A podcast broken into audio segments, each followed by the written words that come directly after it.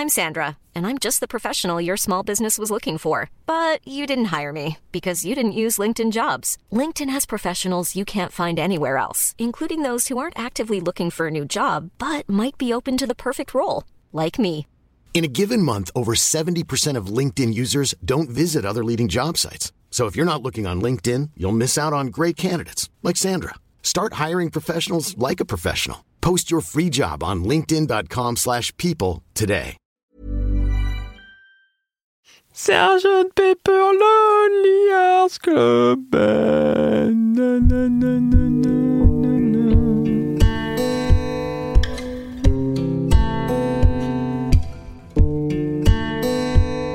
Salut, c'est Thomas Rozek. Être journaliste en 2019, c'est évidemment se poser la question désormais quasiment devenue un poncif de la vérité, de ce que le travail, de l'information et des faits veut dire à l'heure où la manipulation de ces derniers, parfois opérée par des chefs d'État de très très grande puissance, n'a jamais semblé aussi présente, aussi communément admise comme faisant partie du jeu. Ceci étant dit, les mensonges, les rumeurs, les intox et les légendes urbaines n'ont pas été inventés dans les années 2010.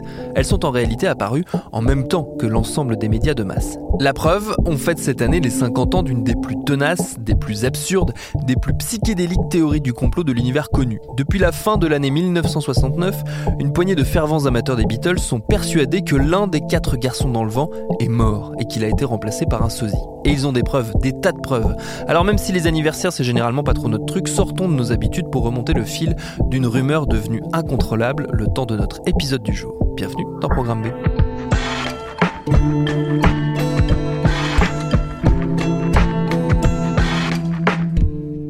Avant toute chose, une petite précision. Difficile de causer des Beatles sans faire entendre un peu au moins de leur musique, mais bon, pour des raisons évidentes de droit, il ne sera pas possible d'utiliser les originaux. Donc, avec Quentin Bresson qui réalise cet épisode, on a décidé d'utiliser des reprises d'une grande variété, que ce soit en termes d'inventivité ou de qualité.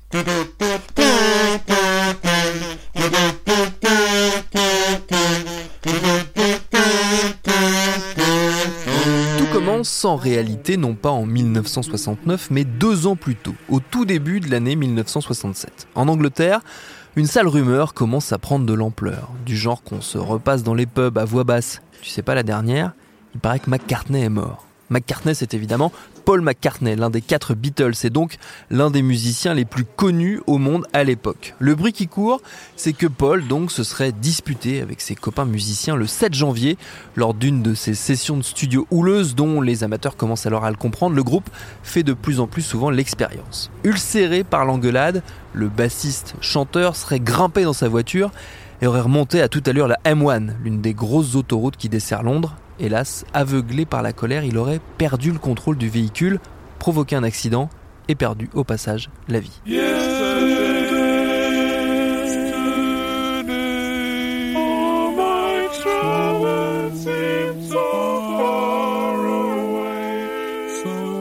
Impossible de dire a lancé la rumeur. Toujours est-il qu'elle enfle et qu'elle est suffisamment prise au sérieux pour que les réponses commencent à affluer. D'abord, du côté des fans. Un fanzine de Beatles Book démonte l'histoire dès le mois de février 67 et écrit le 7 janvier était une journée glaciale, entraînant des conditions de circulation dangereuses sur l'autoroute M1. À la fin de la journée, une rumeur a secoué Londres, affirmant que Paul McCartney s'était tué dans un accident de voiture. Évidemment, elle n'avait rien de vrai, comme nous l'avons constaté en téléphonant directement à la maison de Paul, située à St. John's Wood, un appel auquel Paul lui-même a répondu.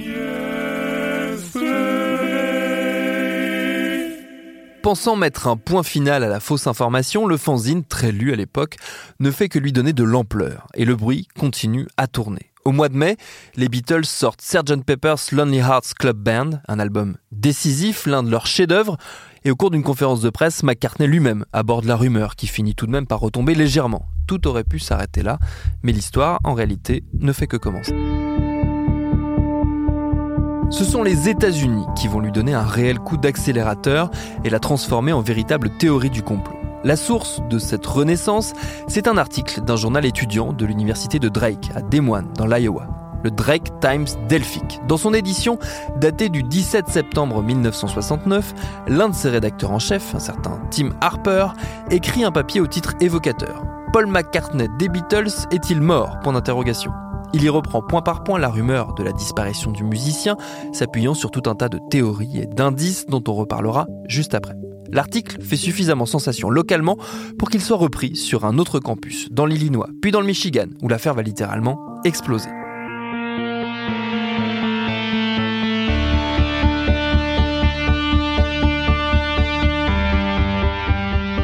À l'époque, les radios locales, les radios étudiantes sont excessivement populaires et très suivies.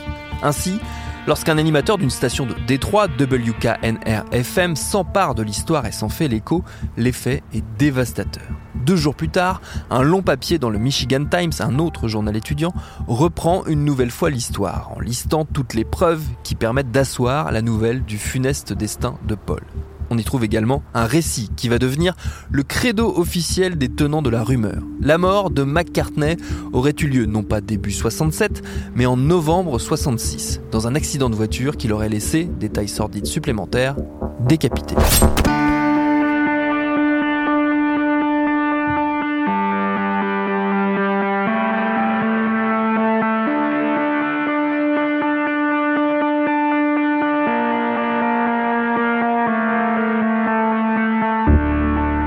Immédiatement, les autres Beatles auraient décidé de garder sa mort secrète et de tout faire pour la cacher aux yeux du public, notamment en recrutant un sosie de Paul repéré lors d'un concours organisé par eux, un certain William Campbell, un orphelin originaire d'Écosse, dont l'entraînement intensif pour imiter à la perfection McCartney aurait été assuré par rien de moins que le MI5, les services secrets britanniques, mobilisés par crainte que l'annonce de la mort de McCartney ne suscite trop de troubles au Royaume-Uni.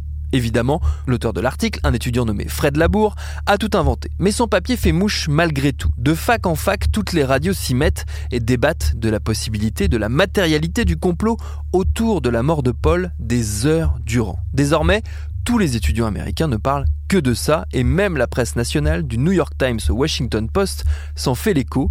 La rumeur porte désormais même un nom, Paul is dead.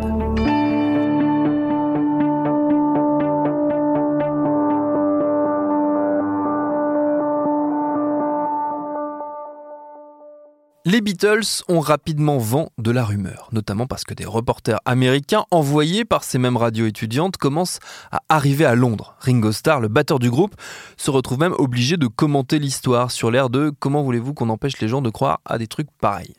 Lennon, lui aussi, se voit poser la question, à laquelle il répond en affirmant que d'une part, c'est complètement idiot, mais que d'autre part, ça a le mérite de faire de la pub à Abbey Road, l'album que le groupe vient tout juste de sortir. Ce que le grand public ignore, c'est que l'histoire tombe pile à un moment tout à fait critique pour le groupe. Depuis deux ans, les Beatles ne tournent plus épuisés par l'hystérie qu'ils suscitent ou qu'ils aillent par ce qu'on appelle la Beatlemania et ces concerts où sous les cris d'exultation frénétique des fans, ils ne s'entendent même plus jouer. Ils décident en 67 d'arrêter de se produire en public pour se concentrer sur leurs albums studio. C'est certainement la période créative la plus extraordinaire du groupe qui en trois ans va sortir quatre disques qui changent la face de la musique moderne. Sgt Pepper, Le Double Blanc, Abbey Road et Let It Be.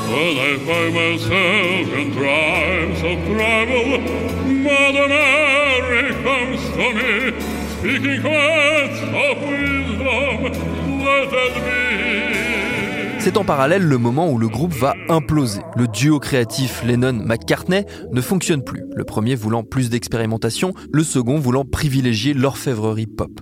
À tout ça s'ajoutent les velléités de George Harrison, le guitariste du groupe qui peine à faire accepter ses compositions et dont les deux premiers jalousent secrètement la richesse et la fraîcheur. Bref, la fin est proche, elle interviendra en avril 70 lorsque dans un communiqué de presse accompagnant la sortie de son premier album solo, McCartney annonce qu'il quitte les Beatles, prenant de vitesse son meilleur ennemi, Lennon, qui avait en privé fait état aux membres du groupe de son désir d'arrêter les frais.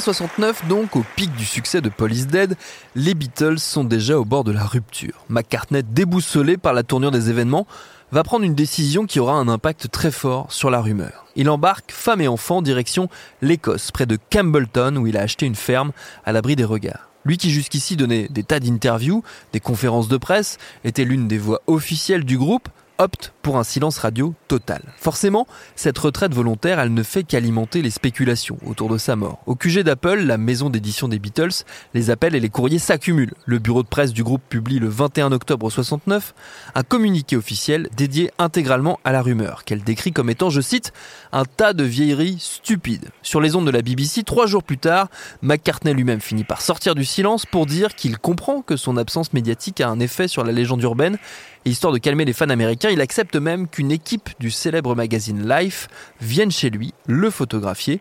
Et l'image de Paul posant avec son épouse Linda et leurs enfants dans leur ferme est publiée en une le 7 novembre 69 avec ce titre en forme une nouvelle fois de tentative de point final.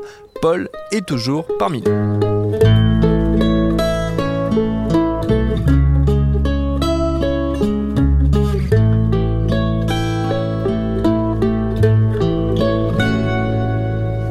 Hélas, l'histoire est tenace, très tenace, et pour cause. L'un de ses moteurs, je l'évoquais plus tôt, ce sont les preuves que les fans sont persuadés d'avoir trouvées. Dans l'article qui a mis le feu aux poudres, Labour explique notamment que, pris de remords d'avoir dissimulé la disparition de leur ami, les trois Beatles restants se sont employés à cacher un peu partout sur les albums parus à partir de 67 des indices confirmant la mort de Paul, notamment sur les pochettes des disques. La liste de ces preuves est tout à fait délirante, alors on va pas la faire en entier, mais prenons tout de même le temps de revenir sur les principales, album après album.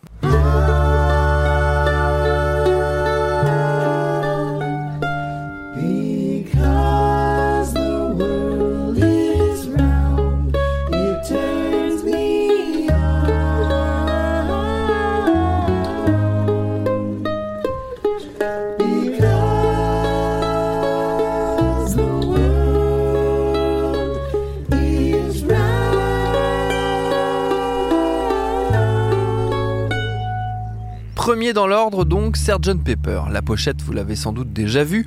On y trouve les quatre membres du groupe portant des costumes de fanfare colorés, entourés de personnages iconiques, de Charlotte Temple à Dylan en passant par Mohamed Ali ou Edgar Poe. Ultra détaillée et riche en symboles, elle va alimenter à plein la rumeur de la mort de Paul. Déjà, on notera qu'il est le seul à porter un instrument de couleur noire, là où les autres ont des instruments dorés. Sur l'arrangement floral installé devant le groupe, on trouve par ailleurs une guitare, une guitare de gaucher comme celle qu'utilise Paul, seul gaucher du groupe. Les fleurs qui composent cette guitare d'ailleurs formeraient également le nom de Paul suivi d'un point d'interrogation. Tout ça, selon les tenants de la rumeur, indique que l'image symbolise l'enterrement de McCartney. Une idée renforcée par le fait que sur l'image du groupe qui figure à l'arrière du disque, il est le seul à être présenté de dos.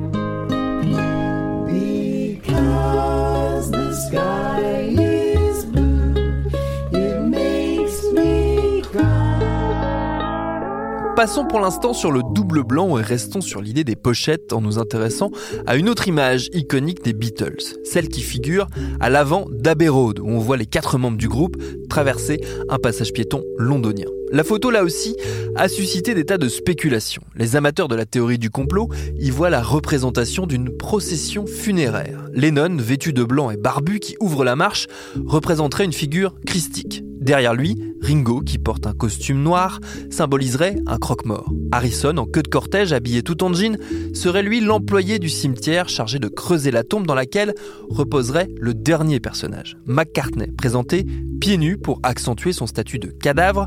Le fait qu'il tienne une cigarette dans sa main droite alors qu'il est gaucher serait enfin une référence au fait qu'il s'agisse d'un imposteur. À l'arrière-plan aussi, des signes sont repérés, notamment la plaque d'immatriculation d'une voiture garée dans la rue, sur laquelle les fans le chiffre 28 et les lettres I et F, ce qui formerait la phrase 28 if, 28 ans si, sous-entendu s'il n'était pas mort, 28 ans étant l'âge qu'aurait eu McCartney au moment de la sortie du disque.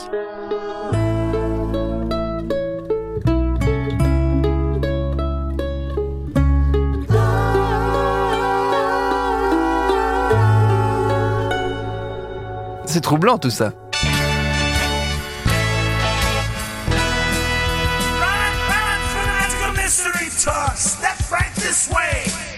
Si on reste sur la thématique des images, une compilation parue aux États-Unis a aussi beaucoup fait jaser, celle du Magical Mystery Tour. Magical Mystery Tour, une bande son d'un téléfilm surréaliste mettant en scène le groupe.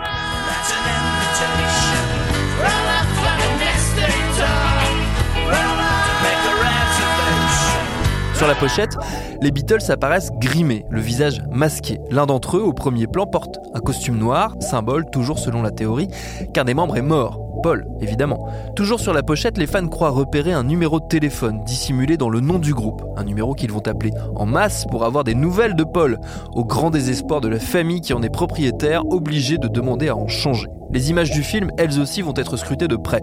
Et une scène en particulier retourne bien des cerveaux. On y voit les quatre Beatles habillés tout en blanc, chacun portant une rose à la boutonnière. Des roses rouges, sauf celle de Paul qui est noire. De quoi enfoncer encore le clou de la rumeur avant que l'écoute des disques ne mette le dernier coup de marteau.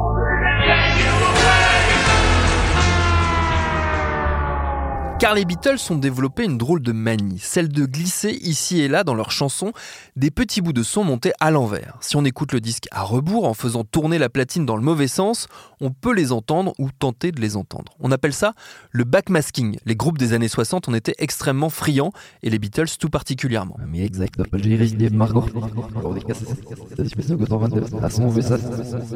Pour ce qui est de la rumeur de la mort de Paul, non seulement les fans vont chercher et trouver dans les paroles des chansons d'autres indices, mais ils vont surtout user leur copie des albums en les passant frénétiquement à l'envers à la recherche de ces messages subliminaux. Ils passeront notamment des heures à étudier l'une des chansons les plus étranges du groupe, l'expérimental Revolution 9 sur le double blanc, on y revient.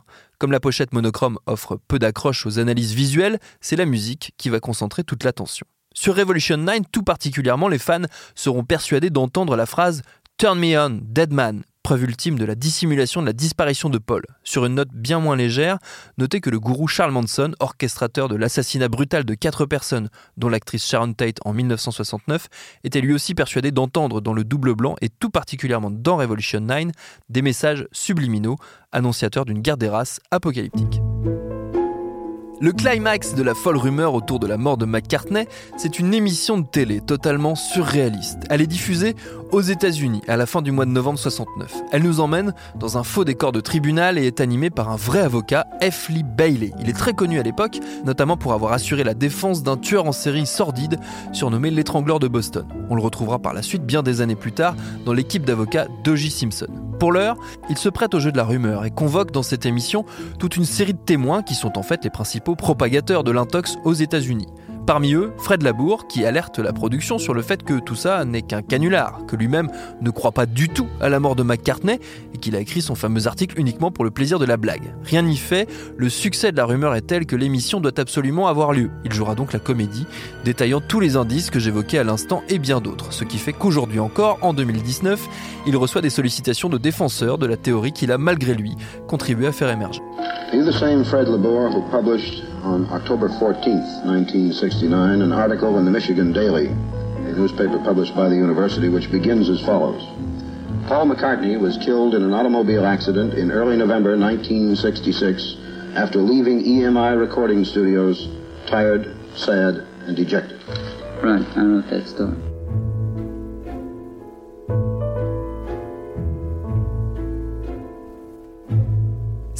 S'est nettement étiolée dès le début de l'année 70 avec le retour de McCartney à Londres, puis la sortie de son album solo et donc la dissolution des Beatles, elle a suscité tellement d'engouement qu'elle est devenue un véritable objet d'étude sociologique. Car son succès en dit long sur l'état dans lequel se trouvaient les États-Unis à la toute fin des années 60. Six ans avant l'explosion de la rumeur, l'Amérique a vécu l'un de ses traumatismes les plus lourds, l'assassinat de JFK, John Fitzgerald Kennedy, son président.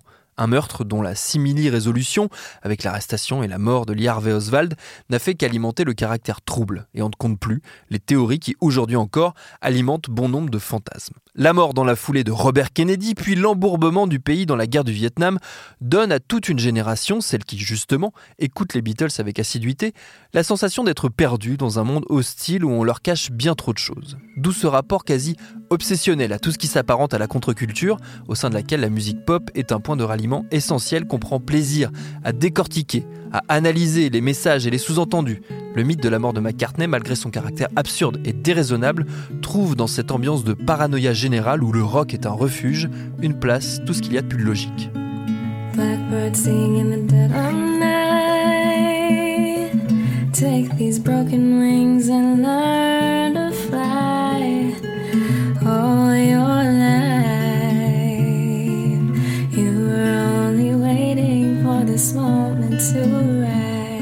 Depuis cette folle période de la fin des Beatles, McCartney n'a pas totalement laissé la rumeur derrière lui. Elle revient de temps en temps en interview, à chaque fois accueillie avec une pointe d'humour par le principal intéressé, qui ne cache pas quand même qu'à l'époque, ça ne le faisait pas beaucoup rire. En 93, il s'est très concrètement emparé de la légende urbaine de sa mort lors de la parution d'un album live, baptisé Police Live, le titre déjà dit presque tout.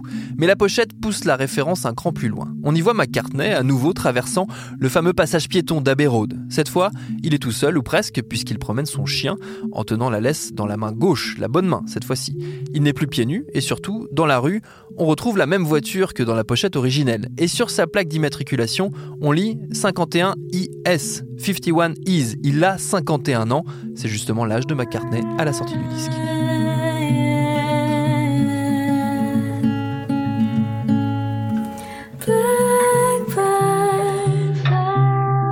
Depuis cette folle période aussi, les Beatles ont connu des morts, des vrais. Outre celle de leur manager historique Brian Epstein et de leur producteur George Martin, le cinquième Beatles, deux des membres du groupe ont quitté la scène. Harrison des suites d'un cancer en 2001 et Lennon, comme chacun sait, parti le premier en décembre 1980, assassiné à New York devant chez lui par un ancien fan qui lui aussi croyait voir dans la vie et l'œuvre des Beatles des signes des plus inquiétants. Lennon avait 40 ans. Une mort tout ce qu'il y a de plus réel qui, comme la mort fantasmée de Paul, a suscité des dizaines de théories du complot impliquant des services secrets, des conspirations, du mensonge, la recette classique. McCartney de son côté est toujours là, il était encore sur les routes aux États-Unis en juin 2019, remplissant des stades et de gigantesques salles de spectacle, plutôt pas mal pour un mort.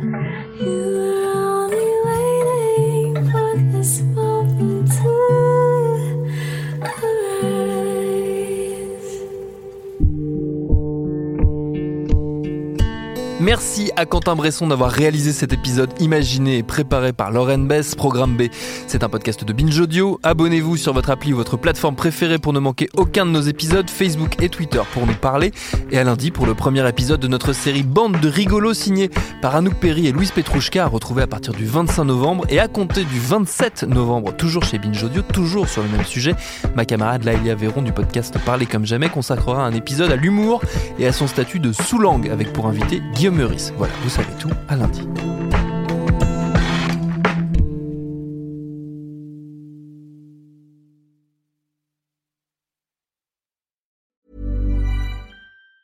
Planning for your next trip? Elevate your travel style with Quince. Quince has all the jet setting essentials you'll want for your next getaway, like European linen, premium luggage options, buttery soft Italian leather bags, and so much more. And it's all priced at 50 to 80% less than similar brands. Plus, Quince only works with factories that use safe and ethical manufacturing practices. Pack your bags with high-quality essentials you'll be wearing for vacations to come with Quince. Go to quince.com slash trip for free shipping and 365-day returns.